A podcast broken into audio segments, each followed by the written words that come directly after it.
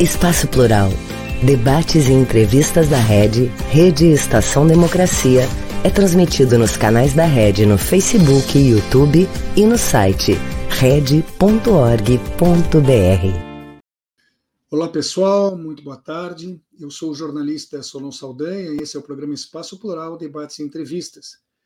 Ele é uma realização da Rede, Rede Estação Democracia, e nós contamos também com 23 emissoras de rádio e TVs parceiras que o retransmitem. Estamos hoje na nossa edição número 409 e nela nossa convidada especial é Laila Marisandra, uma mestranda em programa de pós-graduação em sustentabilidade junto a povos e territórios tradicionais, lá na Universidade de Brasília, onde ela reside.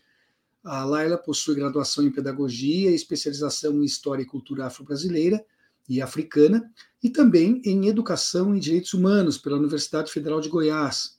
Com ela, nós estaremos aqui conversando sobre ancestralidade e também sobre o trançado dos cabelos, no caso, na cultura negra. Eu lembro a todos que este programa acontece de segunda a sexta-feira, ao vivo, das duas às três horas da tarde. Além disso, podem ser vistos os programas a qualquer horário visto que eles eh, permanecem gravados, os vídeos, no nosso site red.org.br. Assim sendo, se algum dia você não tiver disponibilidade de tempo, pode procurar depois o assunto do seu interesse, que ele estará à disposição. Neste mesmo endereço você encontra vídeos dos outros programas que compõem a nossa grade, além de artigos especialmente escritos para esses espaços e notícias que são diariamente atualizadas. Antes de iniciarmos, eu faço um último pedido, uma última último detalhe, uma última informação. E essa é voltada para você que está nos acompanhando agora, nos dando o prestígio da sua audiência. Não deixe de registrar o like, você que nos acompanha nas redes sociais. Isso é muito importante e conta para a continuidade do nosso trabalho. Seja muito bem-vinda, Laila. Boa tarde. Boa tarde. Uh, Laila, uh, um dos seus interesses, uh, que certamente norteiam suas pesquisas, são as chamadas linguagens estéticas. Nisso se enquadra, por exemplo, a questão básica do trabalho, que são os trançados tradicionais, feitos nos cabelos afro. Então vamos começar conversando por esse aspecto, por esse detalhe. Uh, esse hábito, ele não se trata, obviamente, de um mero embelezamento, mesmo que o produza, né? as pessoas ficam muito lindas com esse trabalho, mas vai bem além. Que carga histórica e simbólica essas tranças carregam? Bom, é, como você mesmo disse, né? É, é, a questão é que a gente de fato fica belo e entender que de fato essa beleza ela tem uma historicidade, né? Então, por exemplo, a gente vai ouvir aí estudos que a partir do século XV a gente vai observar na cultura iorubana, uh, no Senegal, os olofes, é, na própria África do Sul, enfim, pensando nessas diferentes regiões do continente africano, né? Aonde os trançados, os penteados, eles estão ligados a questões simbólicas que vão dizer muito sobre quem são é, aquelas etnias, né?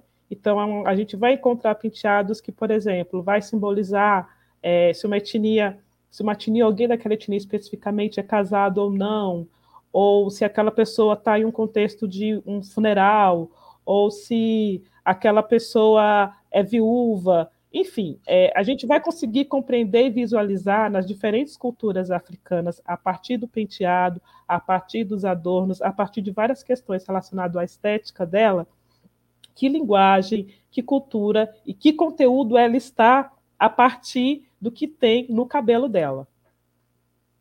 É, eu, enquanto você falava, eu pensava aqui, por exemplo, entre os ciganos, né? As ciganas cobrem ou não cobrem o cabelo em função do seu estado civil.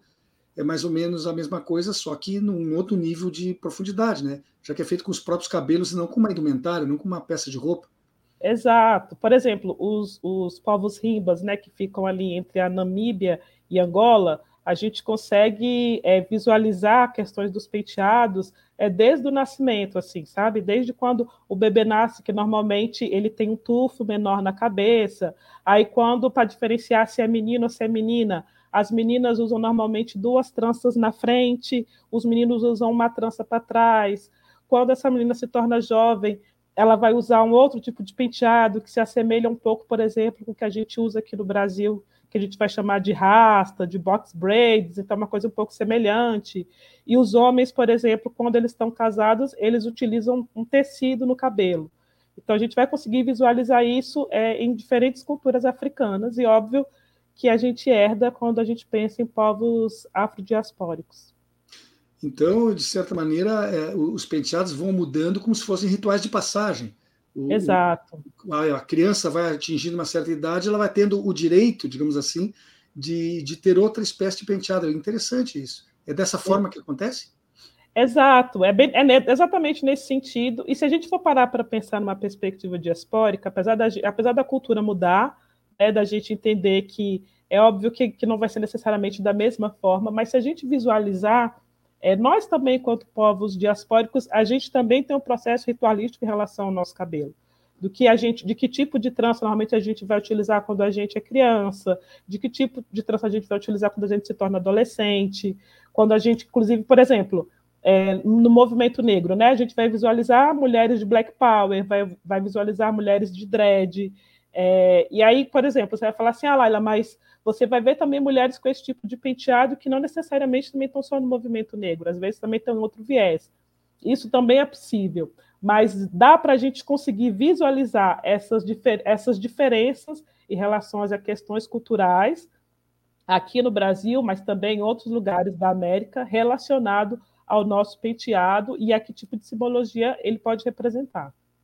Você falou agora do Black Power.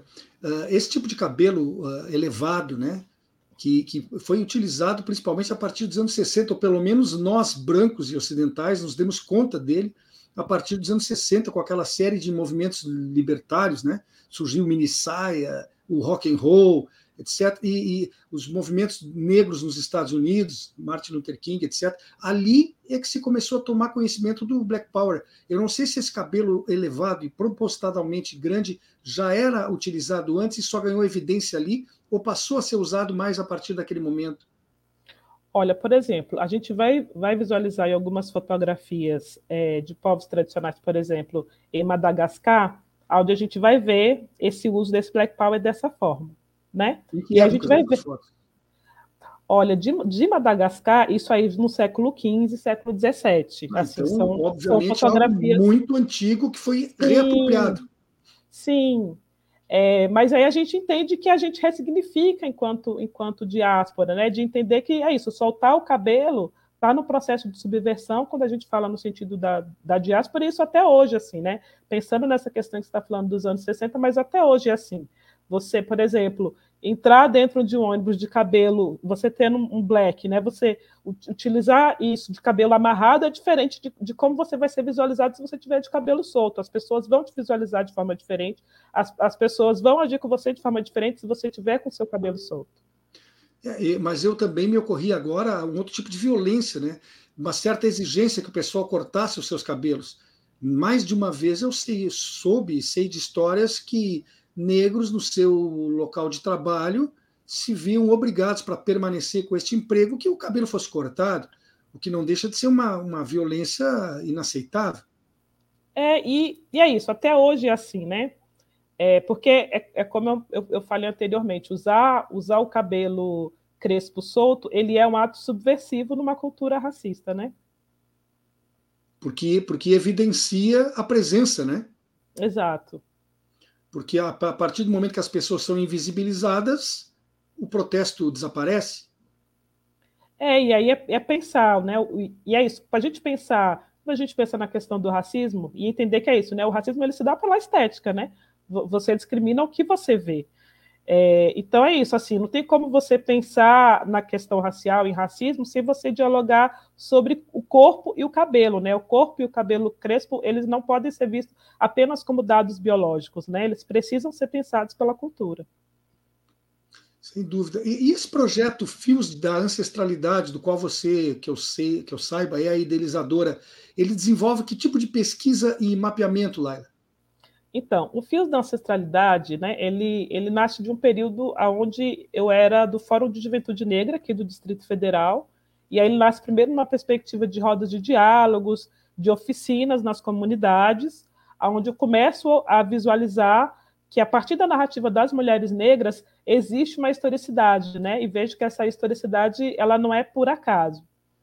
E aí isso começou em 2012, é, então já tem alguns anos, e aí ele foi se tornando um projeto de formação e de pesquisa, aonde eu dialogo sobre penteados tradicionais africanos, né? Eu faço uma iconografia desses penteados tradicionais, ou seja, eu, eu descrevo esses penteados a partir do território deles, né? Eu falo sobre como esses penteados são feitos ou como poderiam ser feitos, o que se utiliza para a feitura de algum desses penteados, e também faço essa demarcação territorial para as pessoas entenderem que apesar da gente estar tá falando é, de um penteado africano, esse, esse, penteado ele também ele, ele tem uma região específica, né? E é importante que as pessoas compreendam isso até para reafirmar esse lugar de que a gente está falando de um continente e não de um país, né? Já que até hoje a gente ainda tem pessoas que, que reformulam esse lugar de como se a África fosse o país e não um continente, né? Então eu faço esse processo iconográfico é, falando dos territórios desse continente, explicando sobre como que se insere, como que é feito esse penteado naquela cultura. E aí, além disso, é, eu também acabo tecendo esses diálogos relacionados aos penteados tradicionais africanos a partir de uma perspectiva do direito à memória, da educação patrimonial, entendendo também que é importante a gente valorizar, entender o penteado, a trança, mas também, sobretudo, quem são as pessoas que fazem esses penteados, né? Entender que essa história ela não também não está solta, né? O penteado é bonito, o penteado é interessante, é importante a gente falar sobre ele, mas quem são as pessoas que fazem esses penteados? E aí, o Fios da Ancestralidade tem um outro trabalho chamado Tranças no Mapa, aonde eu dialogo com transistas negras aqui do Distrito Federal e de outras regiões do país. Você falou antes, por exemplo, no caso das crianças, no caso dos meninos e das meninas, da trança ser uma ou duas, ser para frente ou ser para trás, mas da maneira do trançar, não só da posição que ele ocupa esse trançar nas cabeças, eh, são muitos os tipos diferentes de tranças. Se você pegar a questão da, da, da territorial, como você falou, vários pontos distintos da África, que a África tem 47 países, se não me engano, é, existe muitos, muitos mesmo, muita variação nesses tipos de trançados que podem ser feitos? Sim, são 54 países, né? Então, de diferentes regiões. Olha, e aí, eu eliminei, por exemplo. Eu eliminei sete aqui por conta própria. Eu disse que eram 47, são 54 países. Peço, mas, peço desculpas. Não, mas tudo é isso, mas é muito país, né? Para a gente conseguir é lembrar muito... que a gente está falando de um continente mesmo, né? É, então tá tudo certo. Mas é isso, assim, existe esse que eu falei, por exemplo, mais especificamente, foi dos povos rimbas, né? E aí, por exemplo, a gente vai visualizar algo que também é semelhante no Brasil e que vai ser muito comum, por exemplo, entre os urbanos, são as tranças Irum Kiko e Irum Didi, por exemplo, né? E aí, que, que penteados seriam esses? São penteados que são feitos com extensões, e aí o que a gente vai chamar de extensão? São lãs, né? Lã ou qualquer um, um, algum objeto que seja um fio, né?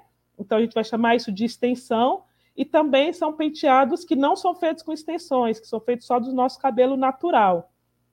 E aí, por exemplo, entendendo que a gente, a gente tem, por exemplo, uma referência urbana muito grande quando a gente fala de Brasil, aqui também a gente utiliza muito isso, né? Então a gente vai utilizar muitas tranças que a gente aqui vai chamar de trança raiz, trança nagô, e aí nagô também vem dessa perspectiva do urbano, e aí o que, que seriam essas tranças raiz, tranças nagô, né?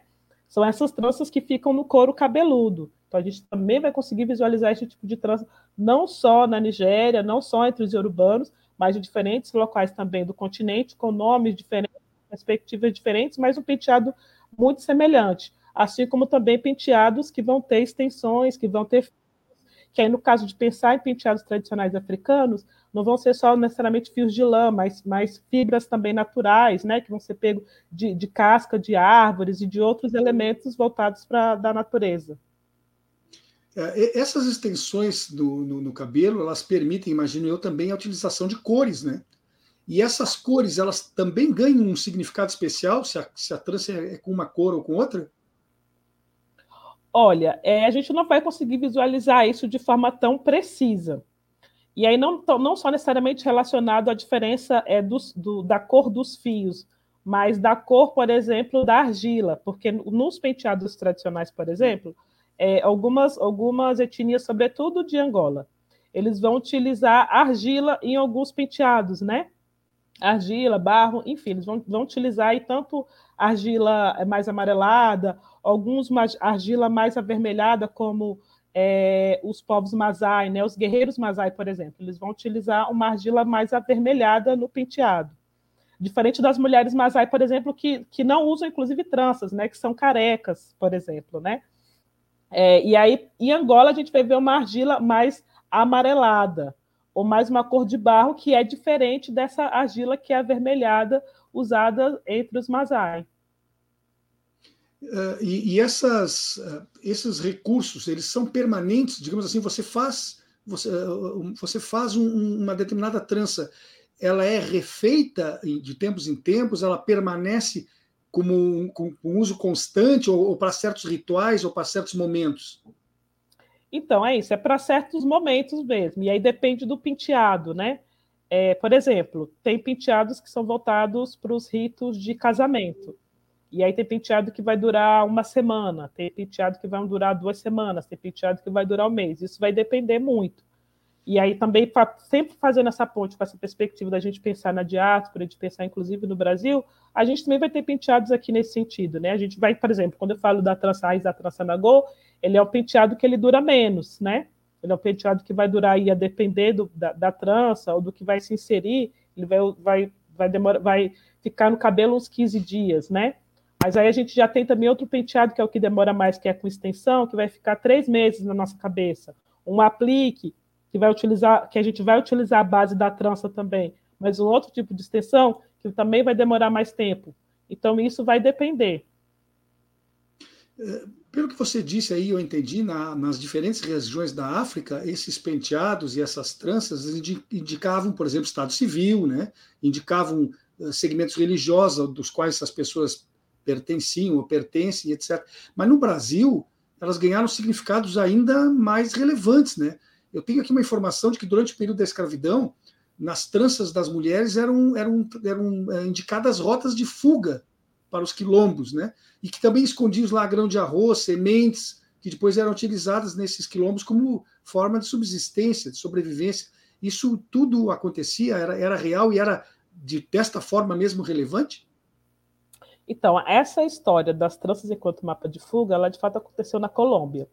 É, a gente não tem ainda nenhum estudo de se de fato aconteceu isso no Brasil. A gente vai ver aí algumas histórias nas redes sociais e tal, mas a gente não tem estudos falando de que isso ocorreu é, no Brasil. Mas isso de fato ocorreu na Colômbia, né, com, em São Basílio de Palenque, né, mais especificamente. E relacionados a essa questão das sementes, foi no Suriname. Inclusive, são sementes de arroz. É, então, assim, nos estudos que a gente tem mais específicos relacionados a essa questão da trança e o uso do cabelo, né, como esconderijo, como, como subversão, nesse sentido, né, geográfico, dentre outras questões, estão relacionados a, a esses dois lugares, Suriname e Colômbia. E, e, e, os negros escravizados que vieram para a Colômbia e para o Suriname são das mesmas regiões africanas que vieram para o Brasil? Alguns sim, né? Mas não tem como a gente falar assim, a maioria, né? Mas alguns, em alguma medida, sim. E aí reforço novamente, né? Por exemplo, os povos urbanos foram um dos que mais estiveram aí, né? É, entre os escravizados. E aí a gente vai conseguir visualizar essa presença deles, tanto no Brasil, quanto na Colômbia, quanto no Suriname. Bom, então essa informação que eu tenho era verdadeira, eu só errei o local onde acontecia.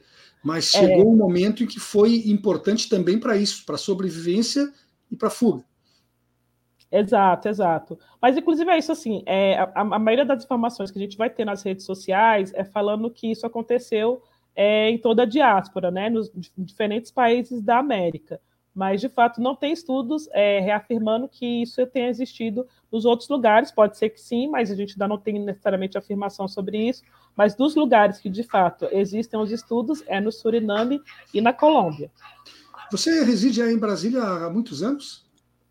Sim, é, eu nasci em São Luís do Maranhão, num lugar chamado Quilombo da Liberdade, que é o primeiro quilombo urbano é, do Maranhão e logo vim para Brasília, né? Então estou aqui a Brasília desde que quase que nasci, mas sempre retornei para o Maranhão, né? Eu tenho, tenho uma raiz ali maranhense, mas estou aqui em Brasília há muitos anos. Os teus antepassados, que certamente também viveram lá neste, neste quilombo, trazem provavelmente boas histórias até e boas informações na, na oralidade, né? Para auxiliar nesse teu trabalho, imagino eu. É, em alguma medida sim, mas também compreendendo que muitas das nossas histórias se perderam, né? Então, por isso que, inclusive, a, a minha escolha é, de falar sobre o trançado, ela está muito ligada nesse processo mesmo de resgate identitário, de resgate não só da minha história de vida, mas de como é que essa, a minha história, que é, que é pessoal, que é subjetiva, dialoga com essas histórias coletivas, assim, né? E aí eu sempre falo para as pessoas que acho que nós, enquanto negros em diáspora, a gente, cada um de nós encontra uma forma de se conectar ou de entender essa nossa ancestralidade, que de alguma das vezes foi, foi perdida. E a minha forma de fazer isso foi através da estética, né? É entendendo que a estética, assim como várias outras áreas do conhecimento, pode ser um caminho para eu reencontrar o meu fio ancestral. Uh, o termo diáspora, uma vez uh, utilizado, evidentemente, para quem veio para cá, inclusive contra a sua própria vontade, aqui se estabeleceu, mas depois de tantas gerações passadas, tá? E, e ele permanece sendo uh, válido, na tua opinião? Quer dizer, há algum momento em que o negro brasileiro será eminentemente brasileiro sem qualquer necessidade de que este vínculo de África seja aquele vínculo da, do lamento? Como é que isso fica ao, no passar do tempo? Eu, obviamente, como homem e branco, não tenho como sentir ou expressar isso. Eu gostaria de te ouvir justamente porque tu tens um lugar de fala, uma condição de me externar e me, me, me orientar nesse sentido. Sim. Olha, vão ter aquelas, aquelas pessoas que, que vão reafirmar essa nossa nacionalidade brasileira. Eu acho que isso também, óbvio, é importante. É, mas quando a gente para para refletir né, sobre que condições nós chegamos nesse território, eu penso que é importante a gente sim reafirmar é, o nosso lugar de africanidade, né? Que uhum. independente do lugar, inclusive, que eu esteja, né? Eu vou, ser sempre, eu vou sempre ser uma mulher negra, uma mulher africana, né? E aí por isso que eu reforço esse lugar da, da diáspora, porque eu também entendo que, óbvio que o Brasil, ele também, em alguma medida, tenta retirar essa nacionalidade nossa, né? A depender aí quando a gente vai refletir sobre processos de colorismo, branqueamento no Brasil, dentre outras questões. É, então, eu não consigo visualizar um lugar da gente é, conseguir retirar é, essa questão da nossa africanidade e se, e se territorializar e falar, olha, nós, nós somos é, brasileiros necessariamente, porque a gente veio numa condição muito complexa, né? É, e aí, quando a gente, inclusive, entende desse processo da gente conseguir resgatar e entender a nossa história, né? Não tem como a gente, a gente né, é, é retirar isso, né? A gente cortar uhum. isso. Porque a gente sempre vai estar nesse lugar de, de entender, né? De que origem é essa que a gente veio. É, e aí, por isso que eu sempre reforço esse lugar da diáspora, assim mesmo, né? Porque, por exemplo, a leitura que eu comecei a fazer, uma leitura política, uma leitura histórica, sobre os trançados, ele só veio porque eu comecei a ter também um, uma leitura em relação à minha africanidade, assim, né?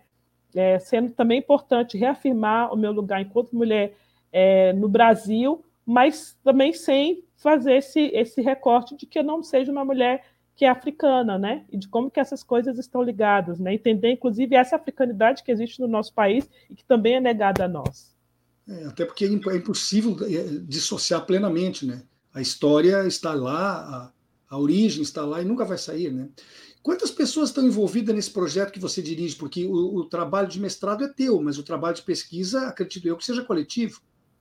Sim. E aí, só para as pessoas também entenderem, porque uma coisa, porque ele de fato é bem grande, assim, né? É, o Fios da Ancestralidade é esse projeto que, que é maior, que tem 12 anos, né? E aí que eu quando eu comecei a falar, né, que começa nas rodas de diálogos relacionados às uhum. mulheres e tudo mais. E aí o, o Tranças no Mapa, ele é um braço aí do Fios da Ancestralidade que se torna esse meu projeto de mestrado. Sim. E aí, e dentro desse projeto de mestrado, que aí é onde eu estou fazendo esse mapeamento de transistas negras, e aí, nesse do Tranças no Mapa, na verdade, ele tem um pouco mais de pessoas do que o Fios da Ancestralidade, porque o Fios da Ancestralidade é um trabalho que começou de forma coletiva, mas depois, enquanto pesquisadora, é, eu acabei ficando mais sozinha ali, dando conta dele. E quando agora ele se transformou em Tranças no Mapa, né, além de ter o processo de orientação da própria universidade, ele também é um projeto que está ligado à Secretaria de Cultura daqui do DF. Então, a gente tem agora uma equipe é, voltada para o Tranças no Mapa mais especificamente, mas que em alguma medida também vai dialogar e falar sobre as coisas relacionadas ao fios da ancestralidade, mas para as pessoas entenderem que tem uma equipe mais específica relacionada, por exemplo, à contratação de pessoas é, do projeto voltado para da Secretaria de Cultura no Tranças no Mapa, e não necessariamente no Fios da Ancestralidade. Então, de certa forma, uh, o filho cresceu mais. Isso, exatamente. Ultrapassou em tamanho é. É isso. E, e, e, por curiosidade, há pessoas brancas que estão trabalhando nessa pesquisa? Olha, não, é, mas nem foi necessariamente proposital, assim, né? Acabou que a gente, a, a, quando a gente foi né, nesse processo de, de, escolher as pessoas, acaba que se torna uma rede enegrecida, assim, né? Então, os profissionais que estão agora, que são web design, é, que, que são as pessoas que estão na comunicação, assistente de comunicação, dentre outras coisas, são pessoas ali que acabam dialogando mais com o movimento negro, são pessoas uhum. que acabam sendo desse mesmo desse mesmo grupo, assim, né? Então, atualmente a gente não tem pessoas brancas dentro do projeto. Você é uma pessoa com formação universitária e fez duas especializações, está cursando mestrado. Como é que tu vê a questão das cotas dentro das universidades no nosso país? Bom, de extrema importância, assim, né? Eu, eu não entrei pelas cotas é, em nenhuma das vezes que eu entrei na universidade, mas eu consigo visualizar é, como que a universidade ela se modificou a partir da nossa entrada, né? E aí pensando uhum. inclusive é, dentro da UNB, né? Se modificou em alguma medida no sentido de pensar esses nuances de como é que ter estudantes estudantes negros, professores negros, né? Vai começar a mudar ali minimamente uma estrutura, o sistema, mas quanto isso ainda é muito difícil, porque a gente ainda somos poucos dentro da universidade eu faço parte de um programa de mestrado. É, como, como ele é, é um programa em sustentabilidade junto a povos e territórios tradicionais, então ele é um mestrado voltado para quilombolas, indígenas. Então, eu, eu tenho uma turma é, multiétnica é, que acaba sendo um pouco diferente dos outros programas, assim, né? Uhum. Mas quando a gente visualiza, inclusive isso, né? Esses outros programas, a gente vai perceber que a gente ainda está num local muito pequeno, muito específico dentro da universidade. É, mas é isso, as cotas são extremamente importantes porque a gente sabe que uma das, uma das poucas maneiras para a gente refletir e mudar algumas coisas relacionadas a esse país é através da educação e para a gente conseguir é, se inserir, se não tiver cotas, pensando nessa perspectiva de políticas afirmativas, vai ser tudo um pouco mais difícil, assim, né? É, e é claro que as políticas públicas não se restringem, ou pelo menos não deveriam se restringir, né, às questões das cotas. E como é que tu vê é, essas, outras, essas outras políticas públicas que estão ou que podem ser implementadas? Que peso elas têm no sentido de buscar a reparação uh, pelo período de escravidão e pelo abandono posterior, né? Porque os negros que foram libertados, entre aspas, na verdade, foram jogados à própria sorte. Uh, é possível acreditar numa solução e numa reparação sem uma política pública muito forte e muito engajada nesse sentido? É, sem política pública não, não é isso, não existe reparação, né? Inclusive, uma das coisas que esse projeto de vocês no mapa está voltado é, é a gente pensar, inclusive, políticas públicas dentro do patrimônio cultural é a gente conseguir refletir, pensar a prática de trançar, por exemplo, enquanto um ofício tradicional, né? Por exemplo, as mulheres que trançam hoje em dia, elas não, elas não são vistas, né? Então, o que, na verdade, o, o Tranças no Mapa está trazendo é isso, né? Olha, essas mulheres, elas existem, elas, elas que trazem subsistência para a nossa comunidade, e é preciso que se tenha, por exemplo, políticas públicas voltadas às mulheres que trançam especificamente, né? Entender que não são qualquer mulheres que transam, então são mulheres negras que transam. E, se, e é isso, se a gente não conseguir pensar em diferentes nuances das políticas públicas, e aí seja quando a gente vai pensar, por exemplo, na saúde, na educação, é, na própria segurança pública, né? É entender que todas essas políticas também elas precisam dialogar entre si, né? Não adianta a gente ter uma política pública mais organizada na educação se na segurança pública as coisas estão diferentes, ou na própria saúde, ou no próprio patrimônio cultural, né? Precisa existir uma convergência, né? Entre as políticas públicas afirmativas para que consiga alcançar de forma mais assertiva a população negra. Bem, nós temos um breve intervalinho agora, não chega a dois minutos, e já retomamos com a nossa conversa. Tá bom. Um país sem serviço público, sem concurso público, dependendo de nomeações políticas. Já imaginou? É o que pode acontecer com a aprovação da reforma administrativa. A Durga Sindical, em defesa dos professores e da educação pública e de qualidade.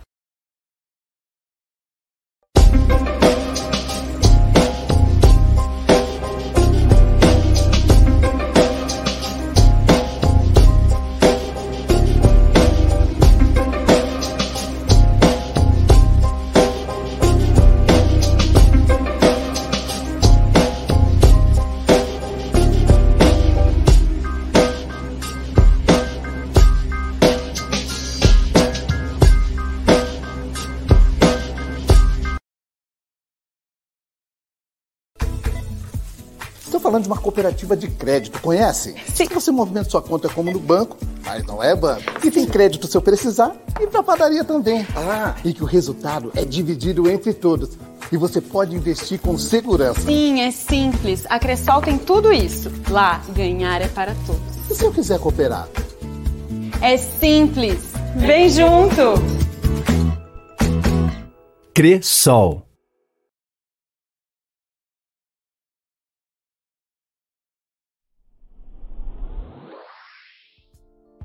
Você sabia que a Durga Sindical tem parceria com a Cressol? Uma instituição financeira para atender especialmente você, filiado filiada.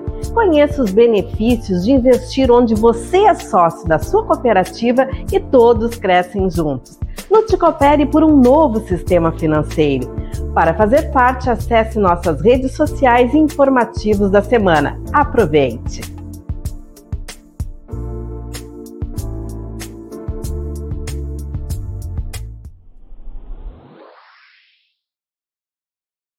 Voltamos com o programa Espaço Plural, Debates e Entrevistas. Ele é realizado pela Rede Estação Democracia e nós contamos com 23 emissoras de rádio e TVs parceiras que o retransmitem. Repito o que disse na abertura: se você não dispuser de tempo em algum dia da semana para acompanhá-lo, ele vai ao ar de segunda a sexta, sempre das duas às três da tarde, pode fazer a recuperação desse programa perdido procurando os vídeos que ficam disponíveis em red.org.br, nosso site. Nesse mesmo endereço você encontra os vídeos dos demais programas que fazem parte da nossa grade, além de artigos especialmente escritos e noticiário que diariamente é atualizado. Hoje nós estamos aqui com a presença de Laila Marisandra, ela que é mestranda no programa de pós-graduação em sustentabilidade junto a povos e territórios tradicionais na Universidade de Brasília, onde ela reside. Ela possui também graduação em pedagogia e duas especializações em história e cultura afro-brasileira e africana e também em Educação e Direitos Humanos pela Universidade Federal de Goiás. Estamos conversando com ela sobre ancestralidade e o trançado na cultura negra, que, aliás, né, é tema uh, de um trabalho seu de mestrado. Eu queria saber de ti o seguinte: uh, a Lei 10.639, que entrou em vigor ainda no ano de 2003, portanto, duas décadas atrás, uh, obriga, no seu texto, as escolas de ensino fundamental e médio a ensinarem sobre história e cultura afro-brasileira. Mas nunca isso teve sua implementação completa, muito menos aqui no Sul, né, que infelizmente é um dos pontos mais racistas desse nosso país. Uh, e no governo anterior, no governo federal anterior, ainda sofreu um golpe praticamente fatal, né? ainda mais agora com a proposta do novo ensino médio, que provavelmente vai ser revista.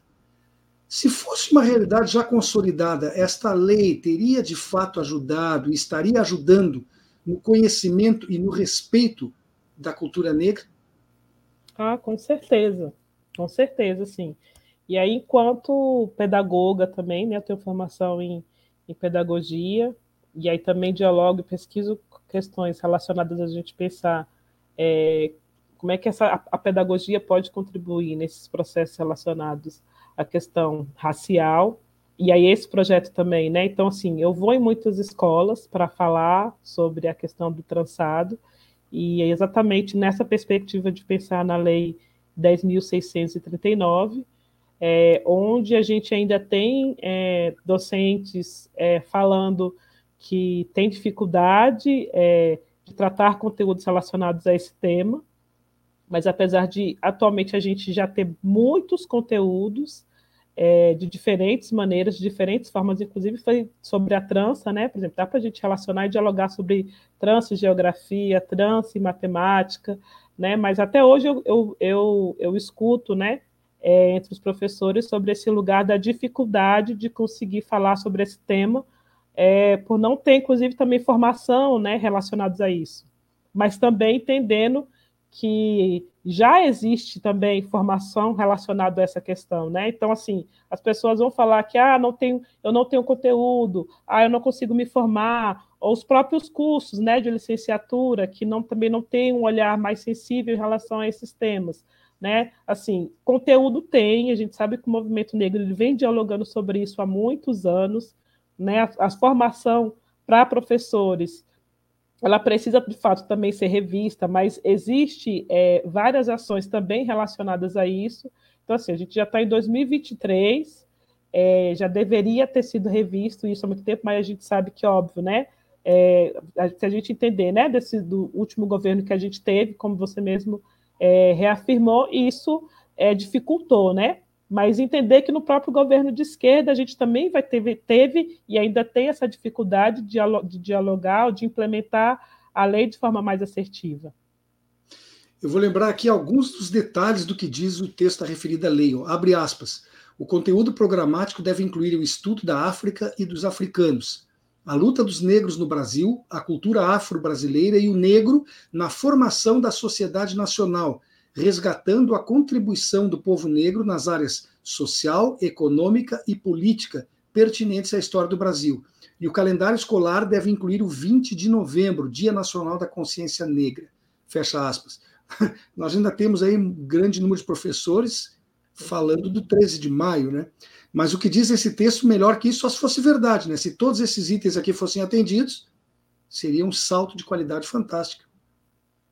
Sim, e é entender que, por exemplo, né, quando o texto re, é, reforça esse lugar e da importância de destacar o 20 de novembro, né, é, e aí das, das, escolas também entenderem, né, que a gente não é negro só em novembro, né, que a gente, nós somos negros durante todo o ano, então é, é entender que esse tipo de conteúdo ele, ele deve ele deve estar em todo o processo da escola, né, ele não deve ser demarcado só no novembro ou só nessa perspectiva de se comemorar a história e a cultura, mas de entender de fato como é que esse, como é que a gente pode diluir melhor esse conteúdo, pensando pensando isso, de, inclusive como é que isso dialoga com o território que essa escola está, né? Assim, dá para conseguir pensar é, várias questões relacionadas a, ao conteúdo relacionado à Lei 10.639 dentro da escola, né? Então, tem muito mais a ver com uma questão cultural da gente viver num país que, de fato, tem dificuldade de falar sobre isso, do que necessariamente de, de, de, de ter ação voltadas a, ou pessoas que estejam engajadas a, a querer contribuir para fazer, né? É, o nome disso que você está falando é integração. Né? O que a gente precisa é integração, não é favor, e nem é lembranças específicas em datas isoladas. Voltando à questão da, das tranças, Existe ainda no nosso país um grande número de transistas. Essa arte está sendo difundida de modo apropriado e, e não existe o risco, uh, se elas não forem, digamos assim, formadas novas transistas, de cair isso no esquecimento por desuso?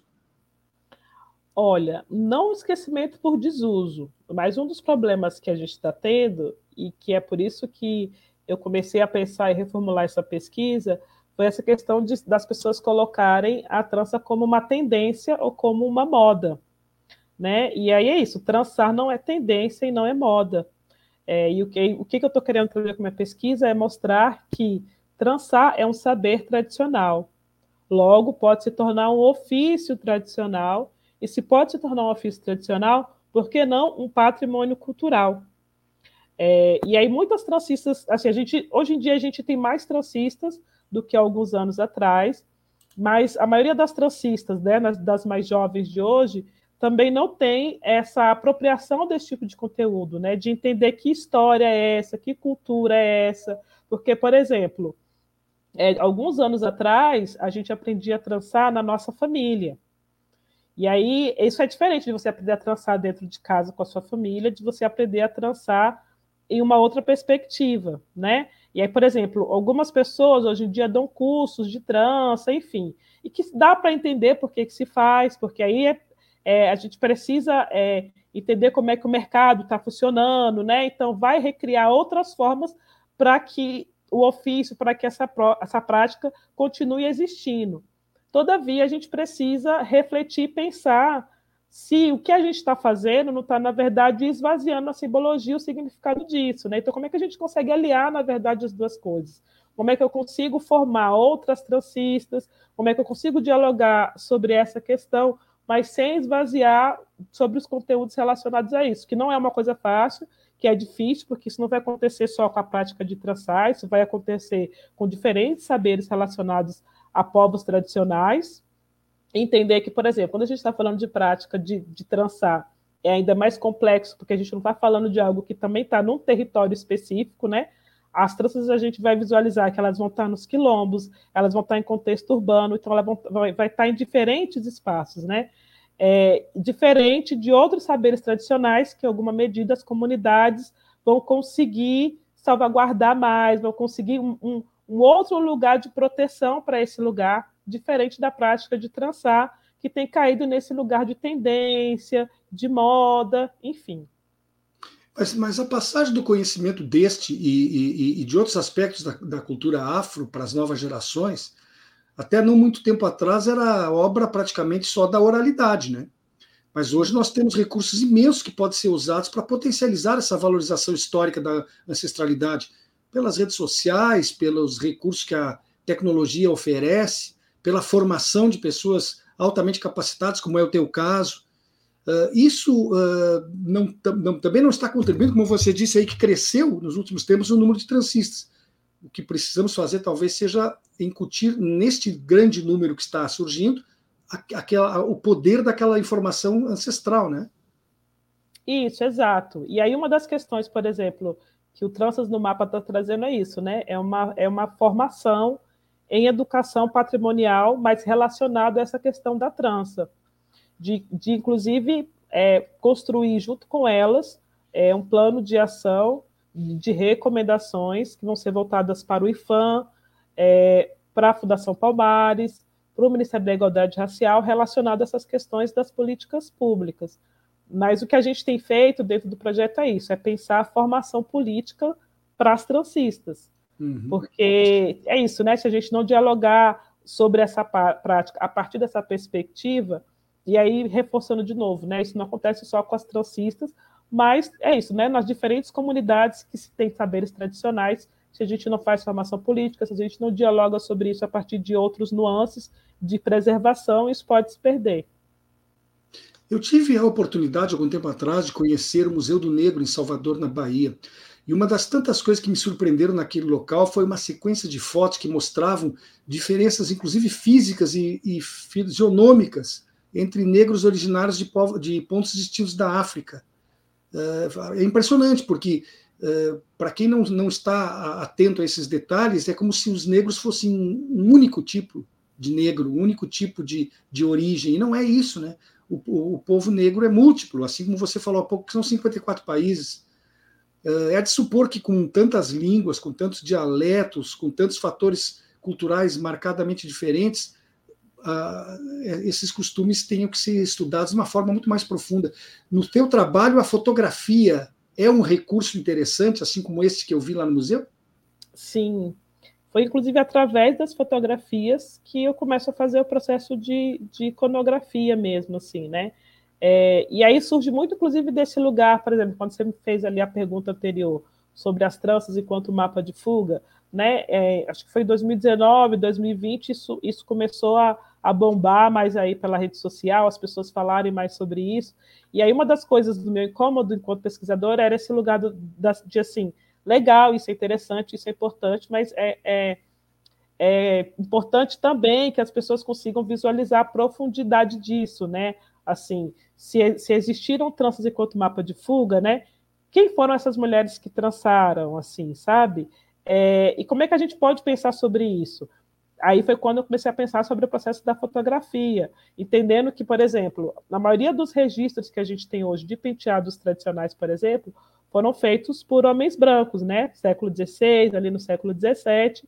Mas aí a gente vai ter ali depois algo muito específico, por exemplo, do J.D. Ojenkere, que é um fotógrafo nigeriano, onde ele conta a história da Nigéria, por exemplo, a partir dos penteados, né? Ele, ele começa a fazer essas fotografias depois ali que a, que a, que a Nigéria teve o seu processo de independência depois dos anos 60, e aí ele conta a história da Nigéria a partir dessa perspectiva dos penteados das mulheres, e aí também entra nessa perspectiva de penteados tradicionais. E aí existem ali, por exemplo, descrições é, desses penteados tradicionais feitas pela maioria de homens brancos, que também é, é muito diferente é, do que a gente visualiza ou reconhece ou dialoga em relação ao que de fato pode significar aquele penteado. Então, por isso que eu também comecei a fazer a iconografia, né? De entender que aquela descrição não necessariamente é, dialogava com o que de fato relacionava a cultura daquele país, né? Porque muitas das vezes eram, são descrições que também são reproduções racistas, né? É, é disso que eu estou falando, assim. E aí comecei a, a, a repensar essas descrições de forma iconográfica a partir de um processo de afirmação, né? E de, de entender de que, ter, de que território estava vindo, de que cultura estava vindo, como é que isso dialoga com o que a gente faz hoje, né?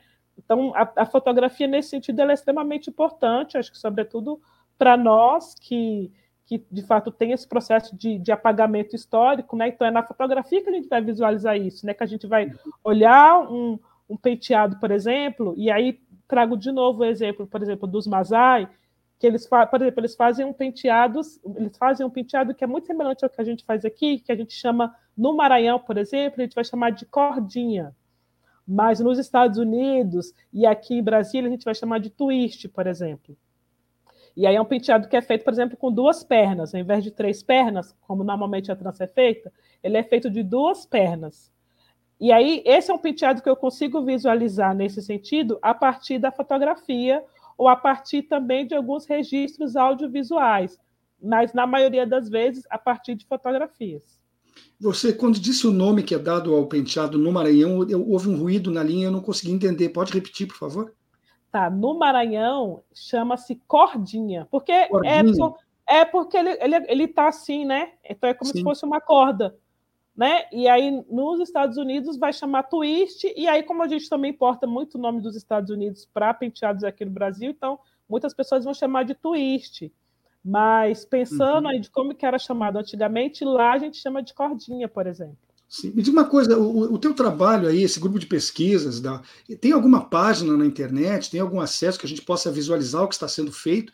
Informa para a gente, ou depois até coloca aqui no, no chat privado antes de sair no final do programa, que é muito importante para que a gente tenha uma fonte de pesquisa e de informação. Mas antes, diga para que o nosso ouvinte, o nosso espectador anote. Tá. Então, é, o nome da página é arroba fios.da.ancestralidade. Então, é Fios da Ancestralidade.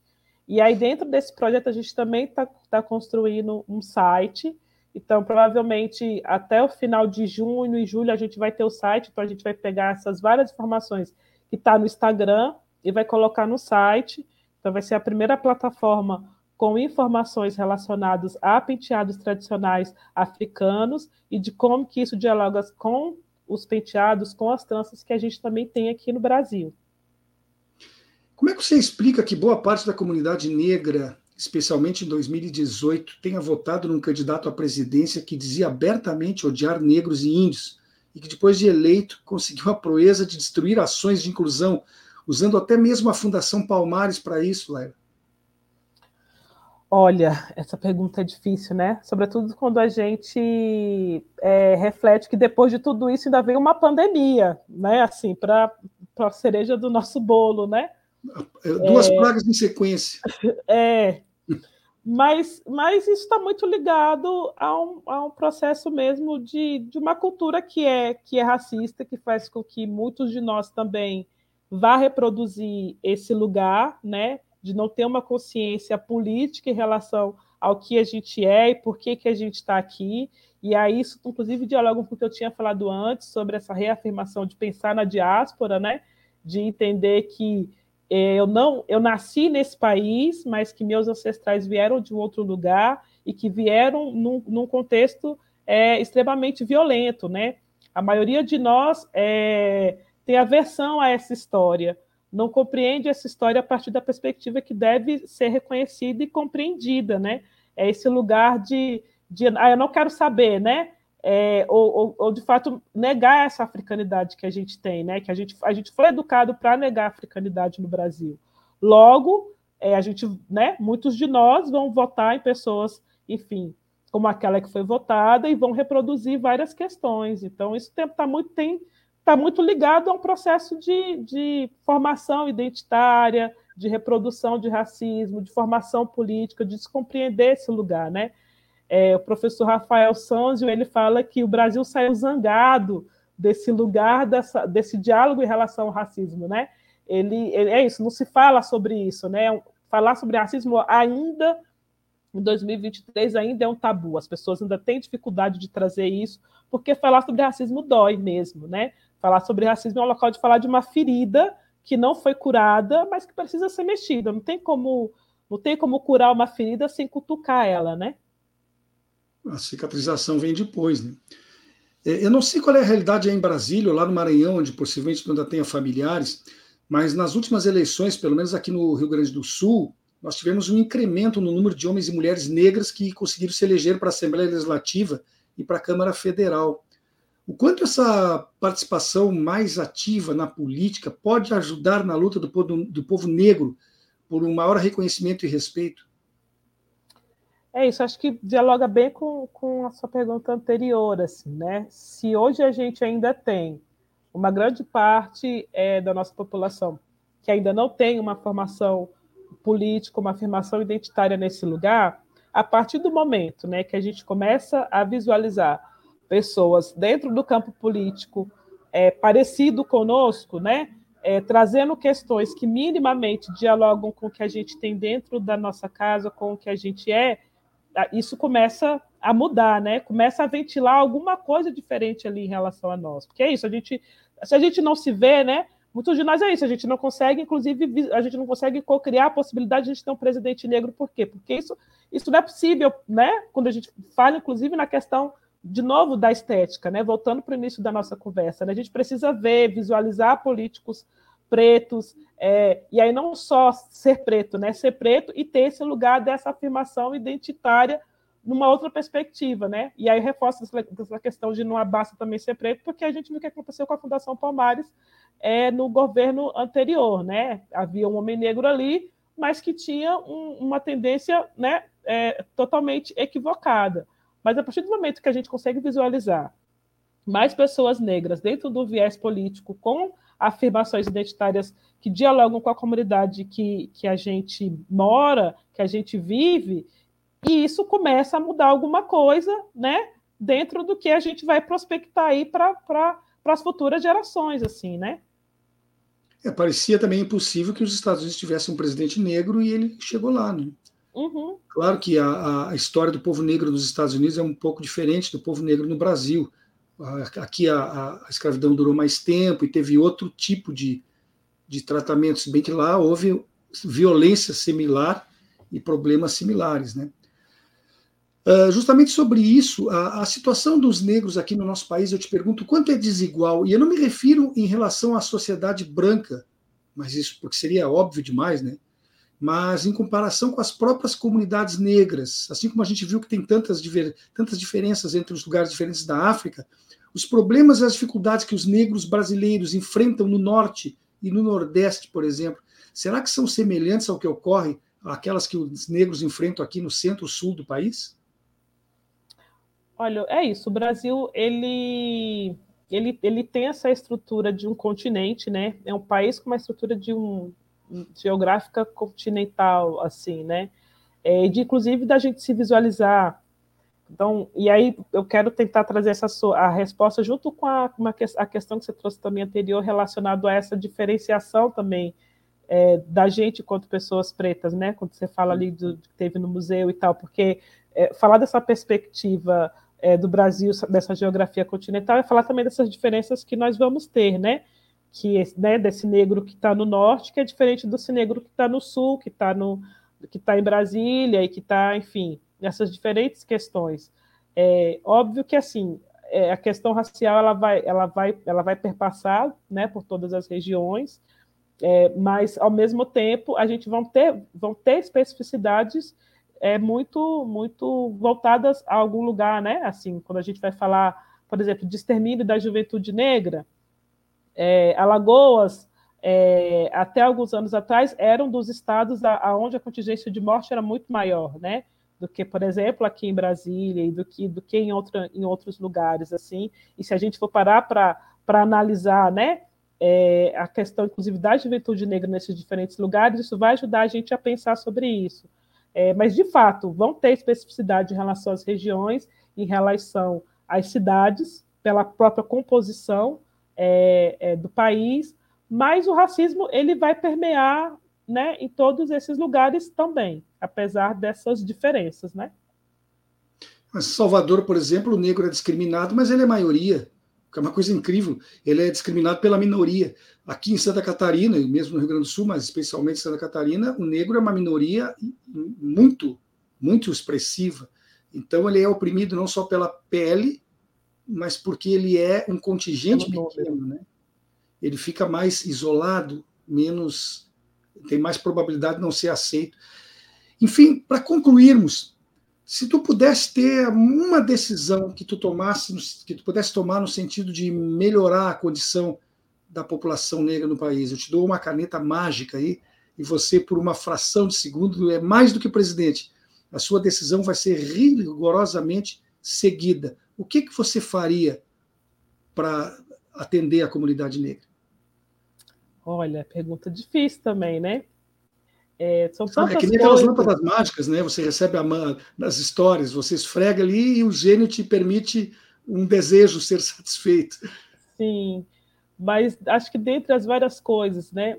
Uma das questões, por exemplo, que eu tenho refletido nos últimos anos é inclusive esse lugar, né? É, por exemplo, tem dia que eu gostaria de sair de casa e eu gostaria de ser apenas uma pessoa comum como qualquer outra, né? Sem precisar estar me reafirmando o tempo todo que eu sou uma mulher negra, periférica, ou inclusive que eu sou uma mulher, enfim, né? Todas essas questões que a gente sabe que é importante, mas de fato, às vezes tem dia que você só quer ser uma pessoa comum, sem você precisar reafirmar o tempo todo, assim, né?